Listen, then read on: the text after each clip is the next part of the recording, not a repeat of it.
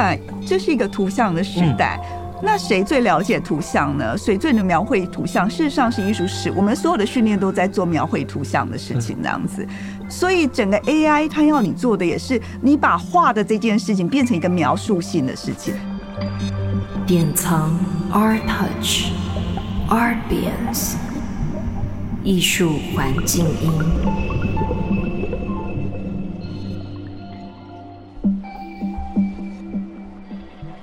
各位听众朋友，大家好，欢迎收听典藏 Arbiens 艺术环境，这里是艺术史系列，艺术史去哪了？我们邀请到社会上各行各业的艺术史训练出身的朋友们，来与我们聊聊艺术史到底去哪了。我是主持人蒋妮，今天没有小董，那么节目要开始喽。终于，艺术史去哪了？这个系列来到了最终回。我们邀请过藏家、美术馆馆长、节目制作人，还有中学的美术老师等等，大家在社会上扮演着不同角色，发挥不同功能。这些朋友们来到节目上，那我们这次最终回，我们邀请到艺术史学者来跟我们谈谈他们心目中的艺术史到底是什么。今天为什么没有小董呢？因为小董进入人生新阶段的关系，所以他现在人不在台湾，就由我独挑大梁的来访问我们的大来宾。说到最终回大来宾，这集播出的过程中，其实感谢各位听众朋友们的回复，我们收到了一些想访又不敢访的名单，譬如说中研院院士石守谦老师、李梅树美术馆馆长李景光馆长，还有北艺大的赵宇修老师等等，也有人推荐在国外正在攻读博士的年轻学人。那我们非常感谢各位听众热情提供的回馈。那因为回应到我们这系列，我们的节目是要谈横跨各行各业的艺术史训练出身的人，所以我们决定从名单当中邀请到一位艺术史知识扎实，然后有博物馆策展经验，同时也有关注艺术市场的赖玉芝老师来担任我们本集完结篇的大来宾。那么，请老师跟听众朋友打声招呼。各位听众朋友，大家好，我是中央研究院呃近代史研究所的赖玉芝，很高兴有这个机会来跟蒋尼一起对谈。首先跟大家介绍一下赖老师了。刚刚提到他在中研院近史所担任副研究员，老师在耶鲁大学取得了艺术史的博士学位。那他研究的是中国的绘画史，聚焦在十八到十九世纪中国绘画以及视觉文化传播的研究。那老师今年最广为人知的，应该是二零二二年出版的《物件》这本书。那有包括得到图书的奖项，也有被台北市图书馆选为年度的选书。老师在这本书担任总策划以外，老师也有。在故宫担任过策展人，包括说二零一八年为好物，相信大家应该都还有印象。那老师在台大跟师大艺术史研究所都有开课，所以老师的经历横跨了研究、策展、教学，我们认为是一个全方位的专家，所以邀请老师来接受我们的访问。嗯，谢谢。首先要问老师，大学是念化工，到底怎么决定念艺术史的？我觉得我可能在有些地方有谈过，我其实进大学的时候是。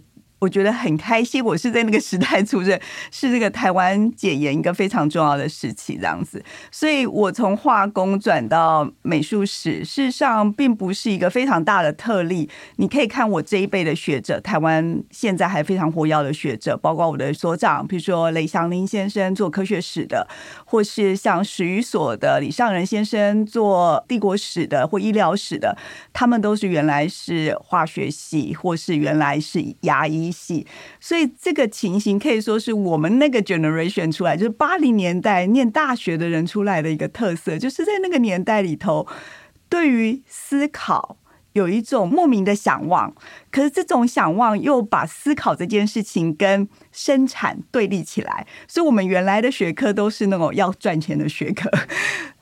并不是这些学科里头没有思考，可是让我们好像在那样的环境里头，觉得它是呃资本社会的一环。所以我们希望可以做一个独立思考的个体，这样。所以在那个时代，有非常多念电机的啊，念医学系的啊，念这种跟产业有关系的工程的啊，都纷纷的走向，要么是哲学系，或是历史系，或是像我的话，就是走到美术史。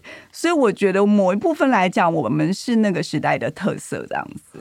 哦，我记得老师在课堂提过一个很有趣的，因为您刚刚提到思考跟生产的对对对立角色，是您提到说，包括像赵无极、朱德群，是您听到的时候是当年画工系的同学已经赚大钱了，买了这些人的画，然后您才听到说啊，对，也有这些人，就是他们的人生的途径好像跟后来转进到艺术史的您就完全不一样。是啊，我觉得是很不一样。就是我的朋友们，在大学的同学们，他们有些。当在产业上都非常成功这样子，他们变成在这个以艺术品为中心的生态里头，我们变成两端这样子。譬如说，他们可能变成是直接的消费者，可是我可能变成是一个诠释者，或是一个中介者这样子。所以人生到最后还是会遇在一起，所以我觉得还是一个很妙的事情这样子。所以是因为这样，所以老师或多或少都有在关注艺术市场？我觉得，呃，我不是因为特别关注艺术市场。你想想看，艺术品。它到底是一个什么样的文化现象？是就一堆人在一张纸或各种媒材上，或是 canvas 上做这种东西，我们就好像对这件事情觉得非常重要。有那么多人会花那么多钱来买它，那么多人围绕着它做评论，围绕它做教学、做研究，这是一个什么样的东西？我们可能不会对，譬如说，好，当现在可能有点不一样。现在开始，因为物质文化，我们对前面这个杯子也会做一样的事情。但是艺术这个东西还是在我们的 society 里头，或者在我们的文化里头占有一个非常特别的角色，这样子。所以，我其实与其说我是一个只是对艺术有爱好的人外，我觉得我更有兴趣的是，我对这个世界或是这个社会如何运作这件事情非常感兴趣。嗯。然后，所以我对于为什么这个艺术品它可以有这么大的能量。或是有这么大的吸引力，或是产生这么大的产值，这件事情我很有兴趣。那当然，我研究的是过去，可是过去很多事情所遇到的现象跟现在是很类似的。可是现在，如果你跟艺术家交往，你看收藏家他们怎么选取东西，你看市场的机制怎么让这个东西产生价值，其实会让你对过去艺术品在社会中里头产生价值的这个机制比较多想象，然后比较多一手的感觉，这样子。不然的话。我觉得历史研究如果没有这个三维的这种包括人事物，还有这个直接操作的具体的想象的话，这个历史写作就非常的扁平。对，所以我觉得如果你对过去有兴趣，而且我们了解过去，常常都是为了了解我们为什么走到现在这一步。如果你对过去有兴趣，你不了解现在怎么做，那是一个非常奇怪的事情。所以我对市场的兴趣很大的部分是因为我。想知道过去怎么样子，然后我想知道为什么这件事情这么重要。对，了解。其实艺术市场，我自己的经验，我觉得它在台湾的艺术史上是有一定的重要性的。我举一个例子，前一集我们访问到林玉纯前馆长，是，他就说他一开始他纯粹只是在正大，然后他觉得他喜欢画画，所以他去参加了绘画社团。是，然后他有空的时候就从正大搭公车，然后一路摇到了阿波罗大厦，然后就背着学生的那种帆布包，就跑进去看画。但看看看看看看到，后来就去念了艺术史，然后再到他艺术史毕业，他进了美术馆工作，所以他建立了一套很有趣的人际网络跟找作品的管道。是，他知道他要测这个展，他要去哪一家画廊，找到哪一件作品。所以其实市场的运作在台湾的艺术史建构上，我觉得应该是有有相当重要的线索。然后我想要说一个，我觉得很有趣是。艺术史对于市场的运作，我听过一个让我印象很深刻的说法，是黄河先生，一位艺术市场常常给大家意见的前辈。嗯，他就说他觉得做艺术市场需要懂艺术史，为什么？因为我们要知道我们在这个艺术史广大的平面上，我们要站在哪一个坐标的相对点。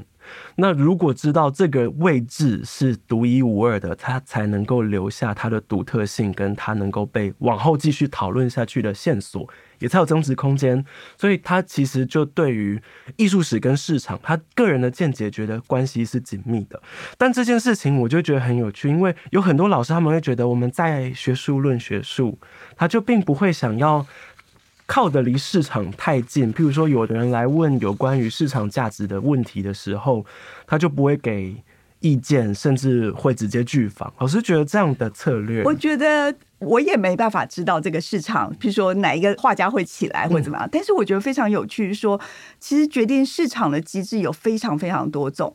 有时候我觉得最刺激的点是，你看的这些艺术家，同时都在现在的台面上，你明明觉得哪一个人可能是比较好的？嗯、我说这个好，当有一个你的角度，譬如说你一个是觉得他的概念是对的，或是技巧上比较好，或是说你从艺术史的发展来讲，下一步应该往那个方向才是对的。可是经过了十年，因为譬如说我在这一个圈子也打混了，他在二三十年吧。你当时决定的某些人，有的是对的，可是有些人就不见了。所以我觉得这个东西有趣的点，就是让你了解到这个市场呢是一个超级神秘的事情。就是说，有艺术史价值的事情不一定会留下来，但是呢，没有艺术史价值的东西呢，它可能会出来一阵子，但是会不会持久，我也不知道。所以它有非常多的力量在角逐，就是说它的 quality 是一个，它的那个跟历史的关系是一个，另外是它有没有刚好遇到对的 sponsor 是一个这样子。然后另外一个是他自己，譬如说包这个艺术家的产量也是一个，譬如说太少的产量是没有办法的。然后他的生命周期是不是够长？他如果说真的很厉害、天才，可是他只有活了五年，这个大概也没办法这样子。所以就是有太多的因素，你就觉得这个是在非常有趣。然后有时候我也会，譬如说我曾经觉得哇，侯俊明在我年轻的时候就觉得侯俊明。应该很厉害，应该一定很的。到现在，我就还是觉得，不管他是不是有什么 me too 的事情，或者，但是我觉得他在台湾美术史里头还是一个很重要的位置。类似这样子，就是我当时看了几个，我觉得。所以这真的很有趣。一方面是说你怎么 frame 它，其他的你没办法决定。譬如说，你没办法决定他是不是有 sponsor，你没办法决定他生命的周期够不够长，你没办法决定他是不是够努力，每天有好好的工作画画，这样 产量够多。但是你可以决定的是，从美术史的角度来看。他这样走的方向是不是 make sense？你如果要讲的话，你要怎么从你了解这一段讲到你不了解的这一段？这一段要怎么构筑？这个构筑是不是一个有可能的历史曲线那样子？所以我觉得这就是念美术史在看市场最有趣的地方，就是说你不是全能。但是你的确有一个方向可以把握，然后你去看这个历史构筑的这个方向是不是 make sense 这样子，然后我觉得这个真的非常有趣。老师刚刚讲的过程让我觉得好像在以前听商学院的老师在讲艺术市场，因为像譬如说有一个很棒的关键是一个艺术家的产量的基础到底够不够？嗯，其实换一个角度说，艺术品的交易它有一点点像房地产，就它就是一个可以流通的不动产，当它有一定的基数的时候，它才能变动它的价值的调整。比如说，假设现在仁爱路这边。有几间要成交，那如果它成交了以后，一间会带动下一间，然后这个地区才能够一起带上去。一个艺术家如果他产量足够，他才有办法这件作品成交以后带下一件作品去讨论它的价格。我之前在商学院想要写论文的时候，我原本跟教授讨论说想要写。拍卖公司的品牌价值影响艺术品定价，但后来就写不成，因为拍卖公司都不告诉你到底卖多少钱，商业机密。对，就是他们一定最后一场拍卖会结束都会发个新闻稿说，哦，我们是。突破新高，是是，就是获利满满，落袋为安。但是他不会告诉你真正的成交价是多少。那我觉得这个当时的特质还跟房地产很像，就是在一直到现在讲求房屋成交价透明之前，以前房地产的成交价也是不太透明的运作过程。我觉得这件事情有一个很棒的呼应。然后老师刚刚提到收藏的部分，我也想问，因为老师之前我在课堂上带过藏家来分享，那时候有给同学们一个我觉得很棒的。提醒跟一个上课前的预告，就是在下礼拜藏家要来的时候，老师这礼拜先说下礼拜会有藏家来分享，那他的收藏系统是什么？那每一个藏家他收藏的过程当中有自己的心法，嗯，那他的心法或者他的经验所得不一定的符合我们在学术框架下的是评判价值，对，但老师仍然决定这么做，为什么？我觉得很有趣，其实美术史。终究来讲，还是一个人文学科，所以它其实是一个文化的研究这样子。所以收藏家、作品、艺术家、画商，整个展览都是这个场域里头一个很重要的角色，就是他们是一个互动的角色。所以你当找一个藏家来的时候，你不是相信他，而是你看他在这个市场里头怎么样子运作，他怎么选东西，有点像是人类学者去做田野这样子。所以你只有。第一手接触厂家，看他们怎么做他们的实战经验，他们跟作品的关系，你才会了解这个人跟作品，还有跟市场、跟这个时代之间的关系，环环扣的是什么样。所以我觉得学者很重要的是。我们事实上，我们就是研究人的 society 嘛，就是人的社群里头，这些人的活动如何产生价值？为什么我们会觉得这件作品很重要，或者是这件事情很重要？这个很有什么 cultural significance 或者 cultural meaning？这是怎么产生的？那这个藏家跟这个藏家如何不同？这样，所以我觉得，不管你同不同意，但是呢。能够学习用他们的眼光来看他们做的事情，如果你能够理解，这个理解力是很重要的。这样子，因为你只有理解他，你才有同样有能力理解过去。如果你跟他同时代的人，你都无法理解他，所以我觉得艺术史跟艺评最大的不同是，艺术史学家写艺评跟艺评家写艺评最大不同是，艺术史学家最常做的，在下半段之前，其实最重要的是去了解。他想要做什么事情？可是艺评家很重要的是在做判断，你这样做好不好？你这样做，我这个时代觉得这个怎么好了？所以那天我收到一个呃学生不认识的学生写信来问我说啊，我非常想要做女性主义的艺术，然后我之前看你编的那个触碰性别的书都是做近现代的，有没有可能做古代呢？然后我觉得，我回他的就是说，女性主义基本上是一个价值，所以这是一个判断。但是你可以做的是什么？是性别研究，就性别变成一个角度，你这样子不管什么时代，你都可以理解。如果你只是用当代的女性主义去批判，譬如说十七世纪的人不重视女权，这样不是一个研究，你知道吗？这个并不是一个人文学科或历史学的研究，这样，这只是一个时代错误的判断，这样子。所以每个时代有不同的价值。那历史学家很重要的话是心无判断的，先想办法去了解那个时代想做什么。你当之后你想要做判断，可以做判断，但是呢，在那个之前，你应该。真的有能力，这个理解是很重要的。所以，即使这个收藏家跟你的品味不同，你们的阶层背景或训练完全不同，他也许选的是呃最容易发财的，或者是他也许选的是最怎么样。你的品味跟他同没有关系，但是你要理解他看到的是什么。而且他之所以成为一个大收藏家，他一定也有他自己的心法。你看得到他看到的东西吗？对。所以我觉得这种学习看到别人眼睛里头的东西是很重要的训练，这也是艺术史风格分析非常重要的。第一个风格分析是做什么？你去学习从这些形式里头看到画家他想做什么，这是最第一步的嘛。就是说他为什么要都要用很尖锐的线条？这个尖锐的线条他是想要让你看到什么样的感觉？这样子，所以你不是先去批评。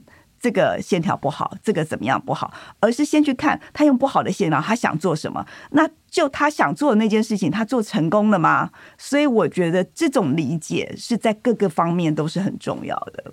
了解，老师提到一个很重要的关键字是理解。关于我们要理解一件作品，以及这件作品，如果作为研究者或者策展人，如何让这件作品被社会大众理解？嗯、那我也想问老师，就是老师的策展经验，嗯、现在。艺术史相关的展览越来越受到回响，尤其是台湾美术史的回响，其实非常热烈。真的，像之前不朽的青春、光等等的，老师觉得，譬如说像您的专业领域中国绘画史这样的艺术史，有机会触发台湾的乐听众吗？或者用艺术史去激发大家对艺术品或物件的理解？我讲到策展，我觉得其实有好几点可以谈，就是说。其实策展有非常多不同的角度，就是这种以。历史作为一个脉络来脉络化这个展览，这是一个方式，当然这是很艺术史的方式。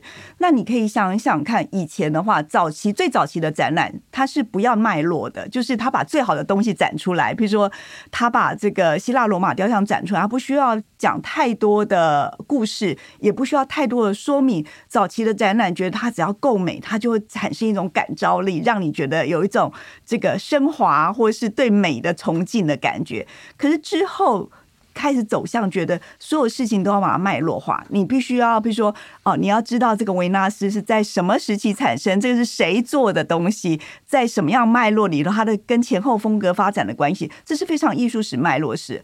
可是这个时候这几年，其实你会看到又有一个新的回复，譬如说像那个在。法国的 LV Foundation，他们做了好多展览，都是把形式上用形式来说故事，就是形式上有关联的东西并置，然后让你感觉到一种形式之间的对话。可这两个中间事实上是没有关系的这样子。所以我要讲的是说，策展有非常多的方式，就是。单线历史脉络性的叙述讲故事只是一种，然后呢，当然你用形式来找出彼此之间美的对话，这也是一种。那当然还有更多，你可以做无厘头的对话，也是一种这样子。但是当然，我们作为一个艺术史家，我们最擅长的还是从历史的脉络里头讲故事啊。所以我觉得这是一个每个人不同的选择。但是我觉得。危险的是，觉得我做的这个选择是最好的，这是很很不好的啦。但是我觉得更重要的是，展览你为什么去做一个展览，而不是写一篇论文？所以展览跟论文最大的不同还是什么？还是它是一个空间的，它是一个形式的。所以你不管用什么角度来讲这个故事，你要讲形式之间的关系也可以，你要做无厘头的关系也可以，你要讲历史脉络的策展叙述也可以。但是重要的话，你都要意识到你的这个。narrative，你的这个叙事是跟空间有关系的，是跟形式有关系。不然的话，你就是去写一篇论文就好了，这样子。所以我觉得，常常一个失败的展览，对我而言，不是因为它不是脉络式，而常常是他们没有意识到这个是一个空间的叙述，所以常常背板贴一贴，然后呢，输出输出，然后把文字写很多，然后各个展品在空间中间关系。并没有一个关系，这样子，就是这些，就是完全没有考虑到这个空间可以做什么事情。这就像建筑一样，有些建筑师是真的相信，好的建筑决定了人在空间里头的怎么行动。好的展览应该会用形式的方式，让你理解到你用文字无法理解的东西，这样子啊，对呀，所以我觉得这是非常重要的，就是高档的展览应该要做到这个，不管你要讲什么都可以这样子。老师刚提到空间，然后我也想到，有时候会有人说看艺术史的展览是一件辛苦的事情，因为他可能他在空间的载体上，他大量的文字需要吸收，他要如何走进那个策展人的思路里面去跟上一个空间化的意识流。是是。那老师觉得，您做策展的文字跟您做研究的文字上最大的差别是什么？其实的确要有意识的差别，但是我要先讲的是一个。我觉得大家觉得好像策展或是接近群众就应该是比较通俗化，而大家对通俗化的想象都只有一种，就是幼稚化这样子。通常就是把它写的很可爱，或者是写的非常非常的白话，或者是字很少之类的。但是就像是我不知道大家有没有注意到那个童书的发展，这几年的童书发展，绘本的发展是非常的蓬勃的。以前小时候的绘本。你要给小朋友看，好像就只要画的圆圆的、很可爱的就可以了。可是现在很多绘本是大人也会很喜欢的，就是那个形式是非常多元，而且形式本身承载了很多讯息，这样子。那我觉得我并没有答案说策展的时候你要接近观众的时候文字应该是怎么样，但是我觉得。应该要比较多元的想象，绝对不是只是把它变成儿童化，而且我们对儿童的想象也太单一了。是就是我们对什么是童言童语这件事情，我觉得也是太单一了。坦白说，我不是非常喜欢那种故意做成亲子，因为这个亲子好像就是某种歌套这样子，对。所以是不是有某一种亲子不是我们现在看到亲子的？对啊，就是呃，可以像是这种近年来绘本的这种发展，它有非常多语汇是小孩跟大人都可以理解，在不同的层次上头了。了解，老师刚刚提到多元，我想到我没有看过您策的那个展，但是我是在故宫的月刊上面看到您跟邱世华老师一起做的那个解说牌的展览嘛，是，就是那一篇，我觉得印象非常深刻。解说牌就是一个在展览里面，它实时存在，但有点像你说用人的拟人化，它就是个隐形的劳动力，它无处不在，但大家视而不见，大家把它当做一个载体，但实际上它是一个展览的设计，它是一个资讯的载体，然后但大家就哦看过去，然后就往下一步走。我觉得这个多元的视角，那个当下我其实觉得很很有。灵感上的启发吗？我 这个这个展览是邱世华做的，然后是一个很小的展，但是我觉得是一个很很有意思，而且有意识做一个博物馆员。就是把自己曾经做过的东西变成风格式，有点像自己归纳博物馆自己的风格式，所以他从早期的那个卡片一直展到后期，所以我觉得是非常的有意思。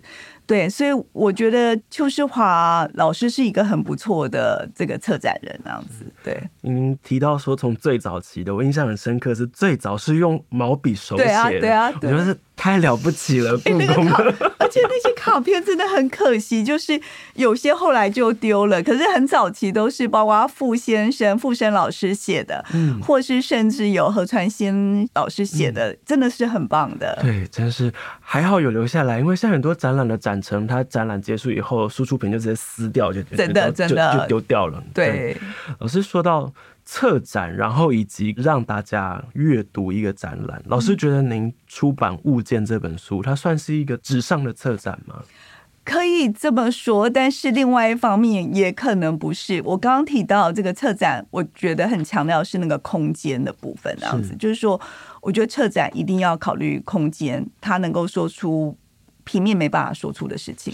但是这本书呢，它虽然不是空间，可是。我们的确很有意识的让这个书本身也是一个作品，这样子，就是这个书怎么看的？譬如说这个物件的这个字两个的设计，就是说你的物，然后你的件是在很多是有好多小的物组成这个件这样子，所以是物让我们看到这个件，类似像这种的话，它有某种空间性，所以这一点上面它的确是像策展一样。但是呢，它当然不是这种具体的有三度空间的关系。但是在我们怎么排列的这个上面，我们的确包括跟张慧晶，我们两个讨论了很久，因为这些老师都是非常重要的老师。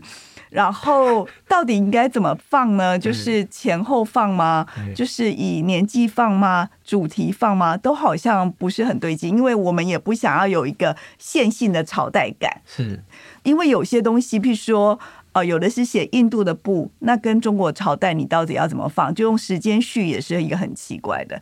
所以我们开始想阅读这个事情跟空间的关系，就是说。阅读本身呢，事实上应该是有个频率的这样子。那你就像是你念诗一样，你会押韵。你先念了一个重的，以后你希望念一个轻的，或是你念了什么以后又这样。所以我们两个调整了很久以后，希望这个排列的关系是一个像阅读的流跟阅读的空间的感觉这样子。那这个是非常个人的。所以这部分也许是有点像策展的感觉这样子。老师提到那个排顺序，因为确实每一个都是大佬中的大佬，就看的时候觉得每一篇都很精彩，很像晚宴排座位。对，你很难，你很难排吧？所以你真的、欸、他们坐旁边吗？嗯，好像不行。他离主桌，嗯，那这样两个距离要再调一下。但是至少你可以觉得这两个人讲话应该会很有很有意思。是。然后这个人跟这个人如果在空中间一个人插另外人，可能讲起话也会非常有意思。是，像我印象很深刻，您把施静飞老师跟 Spencer、啊、他们两个人都写同一对大卫德平，然后放在一起，我就读起来觉得说，哎、欸，物件上有呼应，并且是很棒的两个观点。因为施老师他是在念博士的时候见到他，但 Spencer 呃，就是红溪美术馆馆长史宾士先生，那他见到这一对瓶是在他做拍卖的专家的，而且他是他第一个定价这一个瓶的那个，所以对他也而言也是生涯里头非常重要的一个里程碑了。对，所以就是这本书让我觉得节目的最终回一定要邀请您来，因为他的人物的组成，他不只有学者专家，他有策展人，他有博物馆馆员，他有拍卖市场的专家，这些都组合起来，我们才方方面面的知道说艺术史到底在这个社会上去哪里了，而不是只留在。呃，学术殿堂中，教室里面，仿佛每一个教授都是这门学问的幸存者，其他人都不知道去哪了，所以我才觉得说，好了，那那一定要有老师来。而且我觉得，即使是学者，也有好多不同的学者，譬如说，像我自己是在一个历史的所里头，所以做一个艺术史学者。在一个历史的所里头，你怎么让你的同事了解到这个学科的重要性？这样子，这个跟你在一个艺术史里头，你这个单位本来就是艺术史为专业，你直接就可以讲艺术史内部的事情，这是很不一样的。所以我觉得在跟我的同事的对话里头，我会更了解到视觉材料的性质跟文本材料的差别，然后如何让他们了解这个差别，然后如何让他们了解到我们的视觉东西可以讲出很多你文本也许没看到的事情。对，里面文章的调性有一些，呃，当然有，譬如说很资深的学者写出了很像他研究口吻的文章，譬如说像谢明良老师的文章，一读下去啊啊，谢老师要讲课了 那个那个感觉，但也有非常浪漫的，我觉得非常浪漫叙事的，譬如说蔡家秋老师他的他的文字非常的浪漫，他写他在听石守谦老师的。演讲的时候分神，是。他回想起他在研究所的时候搬一张作品的照片，嗯，然后再把脑中那个照片跟他后来真正亲眼见到那件作品的图像层层叠叠的叠起来，然后我觉得那篇文章对我来说像情书，是是，就非常的浪漫，是，所以我开始意识到说，哦，所以艺术史的书写它可以有各式各样的对话，嗯，那您会觉得说现在？就是当然，艺术史也走向了一个科普化的过程。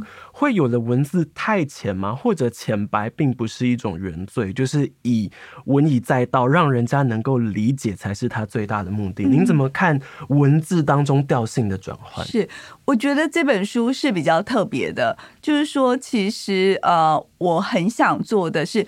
当我们平常写的都是学术的论文嘛，那所以就是你讲什么，你分析什么，都是方方正正、有凭有据的。但是有时候在这个理直气壮的叙述的同时，事实上学者对某些事情并不是那么确定的，或是有时候你会因为你喜欢这件作品，可是这件作品实在很难写，你写了另外一件你比较不那么喜欢的作品，可是它很容易写出一个很有趣的文章，所以有很多这种个人的选择在里头。其实这个比较像是一个疫情的书，所以我们很希望铺路这个舞台下面的运作，学者自己怎么考虑这些事情。就是因为我我不知道历史学者对于史料是不是也有这部分，但是我觉得艺术史学者大部分人都有这个很个人的部分，就是说你就是有真的很爱这件作品。因为来做这一行的人，真的就是喜欢艺术品的人。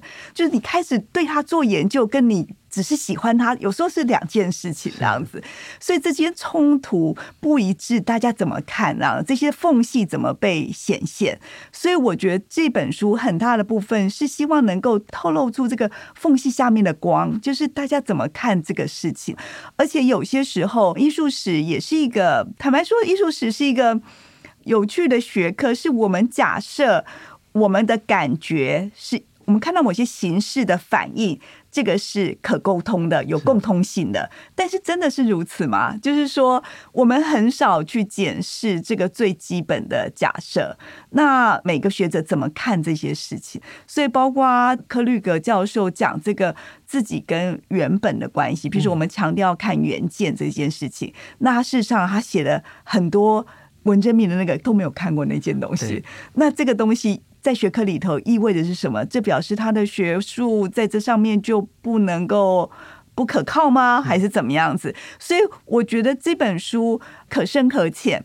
如果是浅的话，当然大家就是看看故事；深的话，我觉得有好几篇，其实他们都是很深刻的在反思这个领域作为一个学科，它本质上的。没办法被解决的问题，或是空隙，也许以后可以解决，但是这个时候我们无法讨论，而且常常不讨论的事情，这样子。对，老师提到柯律格的作品，让我印象最深是，他说他先看到照片好像没有点，又听说有点，所以他最后就把不同的图档对在一起，发现博物馆把那张图的点点修掉了。是是是，我觉得哇。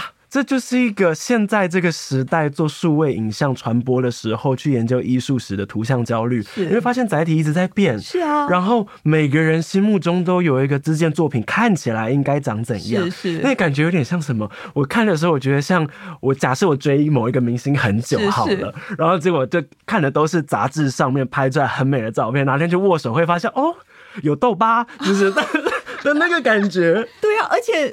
你比如说，如果你追一个明星追很久，你追的都是修图的那个他，对。但是重点是，一定要他原始的他吗？难道我不能就喜欢修图的他吗？就是这个这个 authenticity 有真的这么重要吗？在追星文化里头，我不知道。它是一个有讨论空间的东西。然后就像你讲，所以在那个缝隙当中照下了那个光，然后有了这本书，我觉得非常的动人。老师很擅长打比方呢，像刚刚那个缝隙里照下光，我自己都觉得被照亮的感觉。那个时候上课有提过一些，譬如说您说。看艺术史要有一个眼光，就像看穿越剧一样，因为我们生活在这个时代，会让我们对习以为常、理所当然的东西视而不见。所以，如果放进一个穿越剧的时空里面，假设我误闯了，我才会开始对每一个细节开始有疑心，开始有好奇心。老师，您这些文采是自己的人格特质，还是还是您有刻意的去锻炼，作为一个就是要做？老师的角色需要训练自己说故事的能力。我觉得可能不是文采，对我而言比较像是我想要回到终点，就是回到原点的那个思考。所以其实这部分，我觉得我其实是真的很像一个念理科的人，就是我很相信所有事情是可以一步一步推演的，就是这个点跟点之间是可以有 A 到 B 到 C 到 D，是非常确实一个。所以，如果你开始想历史研究是什么，也许对我而言就不是花枝乱颤的去想历史研究是哦有对人类的意义啊，或者人类什么的之类的。我觉得回到终点，它就是我刚刚讲的，你就是想办法去理解一个你不熟悉的东西嘛。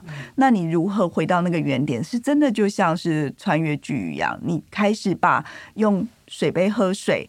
用譬如穿拖鞋或坐着这些事情，全部打到原形，他们都不是理所当然。当不是这样的时候，那意味着是什么？譬如说那一天，我不知道你们有没有去听那个王振华老师在讲那个手卷的这个事情，其实也非常有趣。你想想看，我们现在都假设说手卷是打开跟胸一样的距离来观看，所以是一段一段的。但是早期手卷开始使用的时候。中国人甚至还没有坐在椅子上面，所以是坐在地上的。所以坐在地上斩手卷，跟坐在椅子上斩手卷是完全不同的概念。这样子，这个一段一段就不一定是这么必然的。你只要回到那个最原始的点去想，难道我们一定得是坐在椅子上吗？坐在椅子上这一点事情，并不是一个 given，并不是一开始就是这样子。所以就。这种只要能够回到原点思考的话，就打开了好多好多种可能了。这就像是你就不一定，就像是十七世纪的人，他觉得女生美就只有一定要绑小脚。可是如果他那时候可以躲到原点的时候，就是美为什么一定是这个样子？我们这个时代也是有好多的呃固执，就像是陈规，就像是绑小脚一样的约定俗成的概念。所以如果所有事情都可以回到原点去想。包括我想同婚或是什么都是很类似的吧，对不对？嗯，你只要回到原点去想，如果人生最重要的事情是找到一个爱你的人，那这个爱的人一定得要跟你不同性别嘛之类的。所以我觉得，如果我们常常可以停下来回到终点想的时候，也许很多事情都不一定只有一个答案，它都有很多种可能。对啊。老师刚刚提到，您觉得您在回到原点、追寻原点这件事情很有理科脑的这件 特质。我其实觉得艺术史研究所它之所以有趣，是因为台湾几乎没有艺术史的大学部。所以大家通常进来都是来自于不同的学门领域，是，对，其实很有趣。就像譬如说，卢慧文老师是经济系毕业，所以其实在这个交错之下，这些学生的组成本身就很多元。所以当大家来自不同背景来谈论一个知识领域的时候，才会变得有趣。您有觉得艺术史的教育训练应该要往哪个方向走吗？其实我觉得艺术史，呃。像我们这样子，它有好处也有坏处。就是说，一方面是说艺术史是一个资料密集的学科，所以的确，如果你从研究所才开始念的时候，就会有大家一念就，譬如说四年，只是你知道吗？即使是硕士，四年五年。有点到不可思议的，你如果讲给其他，比如说其他领域听，或是你说给国外的一年的硕士的人听，就会觉得不可思议。但是因为它的材料密集度，或是它必须对于这个材料有一个特别的处理的技巧，譬如说，你至少要能够知道这个是什么时代吧，对不对？什么区域？那这个处理这些材料有一个特别的技巧，这个不是你只是要念会中文就会的事情。那这些都是要花时间练。所以，如果我们大学都不是念这个，研究所才念的时候，你要补足那个地方，就会真的非常的密集，而且时间花很长的。但是另外一个，我们这样的设计的确有好处，就像你刚刚讲的。我觉得艺术史它是一个综合学科，就像是我刚刚讲，你可以用人类学的方式，你可以用社会学的方式，你可以用哲学的方式来思考，你也需要一点历史学处理的技巧，这样子，它是一个非常综合的关于怎么研究这个文化的学科，所以。我觉得有不同的背景来一起的话，事实上是对这个学科的处理会更活泼，而且更多元、更有趣这样子。所以到底应该要怎么样？我觉得是应该要考虑一下。因为如果一开始大学部就只是修艺术史，我也会觉得有点贫乏的感觉。应该要多念一点历史，或是多念一点人类学啊，或是多念点其他的不同的学科这样子。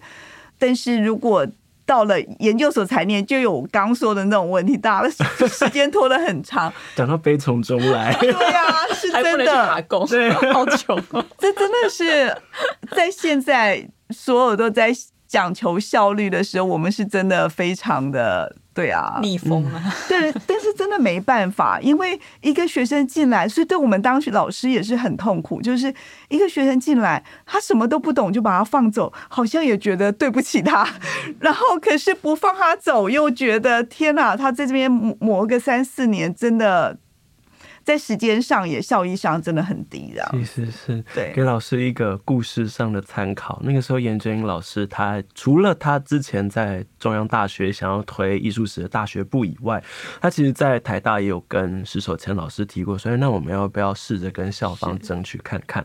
而那个时候就有了一个很有趣的意见上的对话。严老师觉得说，那既然学生要学，那倒不如就从大学部开始做起，因为就像日本跟韩国，他们有的系其实可能编制上是很小的，可能是研究所的老师再加三个常任的老师，六个教授组成一个大学部的系，其实也可以运作。但那时候石老师的想法就是不行，我们要先把研究所先顾好来，然后最后就就台大就没有大学部的发事情发生。那。中央大学的大学部是当时艺术史学系跟大气科学系正在抢，因为那个时候是就是好像说教育政策在广设科系，那每个学校会有一两个扣打，说你可以加开一个大学部的系，然后层层厮杀，到最后就剩下临门一脚艺术史跟大气科学，就是两个都是包在一个学门领域下，因为大气科学他们原本是在地球科学系里面，艺术史是包在。艺术学门里面，然后大家就在抢，然后最后显然是艺术史败下阵来，所以最后就就变成台大是开用大学部是开学程的方式来开课，中央也是。是，那对啊，我就觉得这个。教育其实观点上有各式各样的交错。也许学成并不是一个不好的方式，嗯、因为学成的话，它就是同时有可以好几个 major 嘛。嗯，然后也不是说只是一个系，因为如果你是艺术史系，你好像就只只学那个东西这样子。所以也许我并不觉得学程。是不好的了，也许是不错的那个，也许这个应该要问施静飞老师他们更清楚，因为他们好多后来呃做那个亚洲学程的，后来都有进来念硕士班嘛，对不对？蛮多的，所以我觉得这个连接性应该也是很不错的。老师刚刚提到可以再问施老师，我就想问，因为我们这一系列我们访问了我们。脑中想象力可以问到的各行各业是，但也搞不好，其实还有一些行业也是跟艺术史很相关，但是我们想象力没有碰触到。我举一个例子，我们那个时候在做前期筹备的时候，跟总编讨论，他说：“听说现在的那个电脑游戏很需要艺术史，因为比如他要搭一个清宫手手游，有没有？他建构一个清朝宫廷的生活，他要穿什么？其实。”严谨上来说，需要考据，所以也会像现在中国那边的剧组会有艺术史专业的人去参加服装组的的工作。老师觉得有哪个产业或工作是，如果这个节目要继续往下录，推荐去找？哦，我觉得那天我跟一个呃朋友聊，我觉得有一个大概很需要的，就是说，你看现在开始不是有很多 AI 制图嘛，对不对？那 AI 制图的话，它怎么制图呢？大数据，它怎么样产生图？网络上网络上找，对，但是你要给他下指令啊，最重要是要下指令，对不对？所以呢，他必须要，譬如说，好，我现在如果想象我要有一个呃，现在我去帮广告商设计一个图像，一个封面，他跟我讲说，他需要那种很鬼屋的感觉。然后，如果我只是跟跟那个 AI 下指令说我要鬼屋的感觉，这可能就各式各样都有。可是如果我跟他讲说我要 Gothic style，加上什么东西，加上那个 Van Gogh 的星空，加什么？因为艺术史把风格都已经。规格化了，是我们知道非常多的套装的语言，所以以后的这种指令是一定是需要有艺术史知识的，因为它的整个运作的标准是你要在这个资料大数据的资料库里头把那些东西调出来。所以我要是能够讲说 Gothic，甚至讲说 German Gothic，我还可以更 specific。所以你需要有个中介的这种描绘师，就是。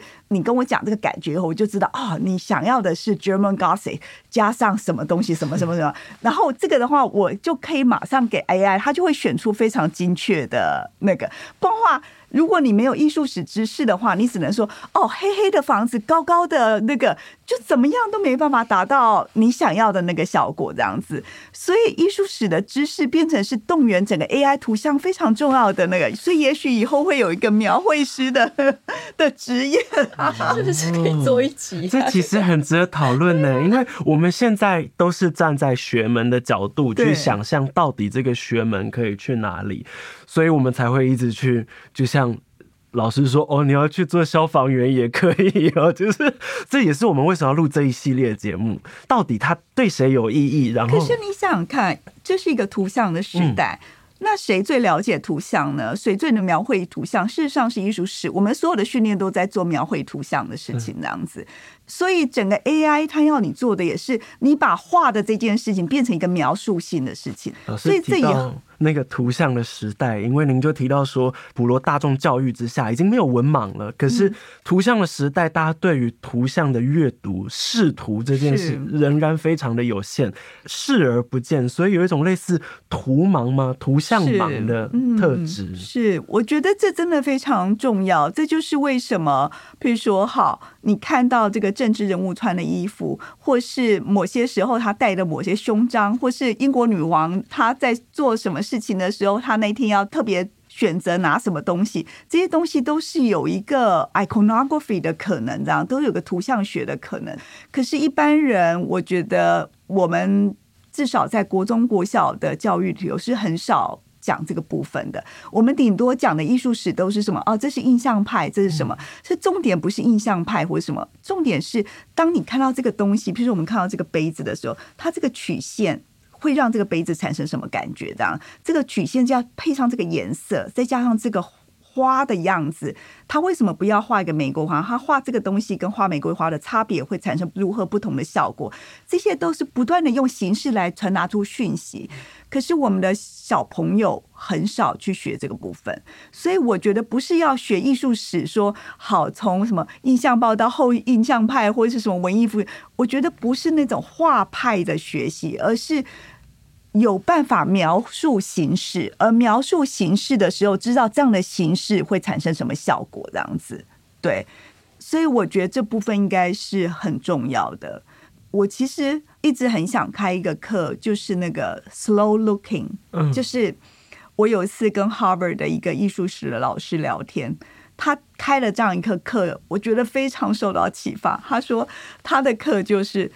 基本上就是叫学生描述一件事情，譬如说，他就叫学生去看博物馆里头的一幅画，然后呢，他要写 log，他要写 minutes，就是说，好，第一次看五分钟，然后你要把五分钟发生的什么事情记下来，比如说，第一分钟的时候，我看到一双鞋子。然后看到什么什么什么什么，然后然后就写完五分钟。第二天回再去看，再看十分钟，再看哦，鞋子下面事实上是有蓝色，有什么什么。其实基本上是没有什么诀窍，你就是静下来，把你所看的东西仔细的描述一遍，而借由这样不断的描述里头，你就发现中间的奥妙。因为你要描述的时候，你就要产生一个逻辑，这样子，你就会知道哦，原来这有什么有什么有什么的时候，他是要讲什么这样子。可是现在的。学生，即使连艺术史的学生都是这样，对于描述这看似很简单的事情，反而很害怕，而且面对一遍一张画的时候，事实上并不知道怎么描述、怎么处理这样子。所以我觉得这种描述的训练等于看的训练，这是一个很基础的，会让你知道。你以为你看到，事实上你根本没有看到的。那只有借由不断的描述，你才发现啊，你没有看到那个鞋子后面事实上是有竹子，下面是有一坨石或 whatever 的。对，就是我们都太以为自己看到什么，但是只有你真的要一点一点的把它讲出来的时候，你才发现，哎，其实不是你想的那样子。对，哇，谢谢老师。关于图像这件事，我们站在一个图像的时代，老师给了我们这些学艺术史的人一个很很有勇气望向未来的一个信心、希望。哎，我还是很感动呢。哎，我们这个，我觉得这会是非常重要的产业呀。其 实是，我走很前面。你想看，只要我们有这个非常精确的，如果好的描述师，就是他有非常精确的描述能力的话，他可以动员世界上所有的图像。是。而且可以到非常准确这样子，所以我再也不需要作画了，你知道吗？也不需要美工设计了。哇，好。因为时间的关系，那我们今天节目要在这边告一段落。那很谢谢老师受邀来为我们做一个总结，而且非常开心的是一个有感觉光明正向的结尾。我 们应该会变成下一个 IT 产业的，欢迎科技公司植入。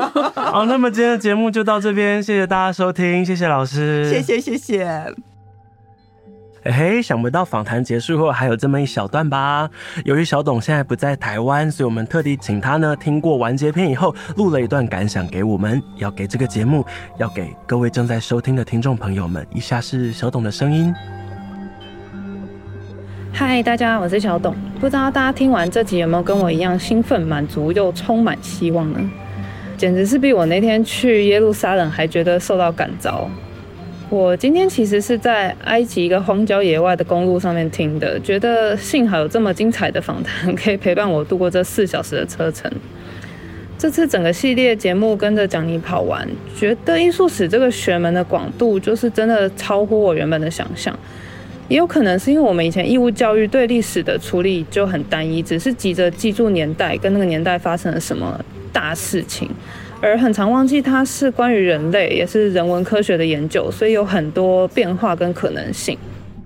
另外就是赖老师有在访谈中提到关于 authenticity 这件事情，我觉得也很有意思，就是所谓的原件和所见为真这件事情的意义到底是什么？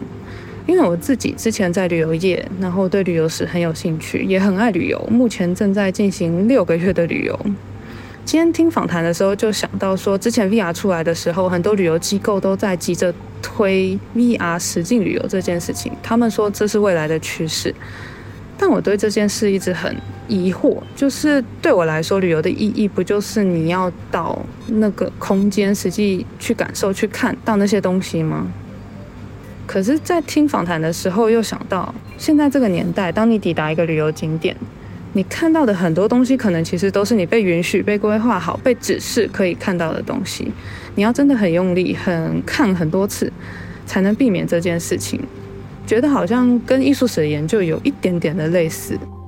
好，这几个人录实在是很干。好啦，回到访谈最后，老师提到那个描述形式跟 AI。这件事情的结合，我觉得超棒，就是充满希望。然后我觉得应该还可以再开一个线上课程，让所有的甲方都可以清楚的知道要怎么描述自己需要的设计到底是怎么样的线条、怎么样的东西。这是艺术史可以造福社会的一个方式吧。好哟，那就这样子，感谢各位听众，RBANS 的大家还有蒋妮，让我可以一起完成这段旅程。希望有机会再见喽，拜拜。那么这系列节目就到这边喽，谢谢大家的收听与陪伴，期待我们有机会再见喽，拜拜。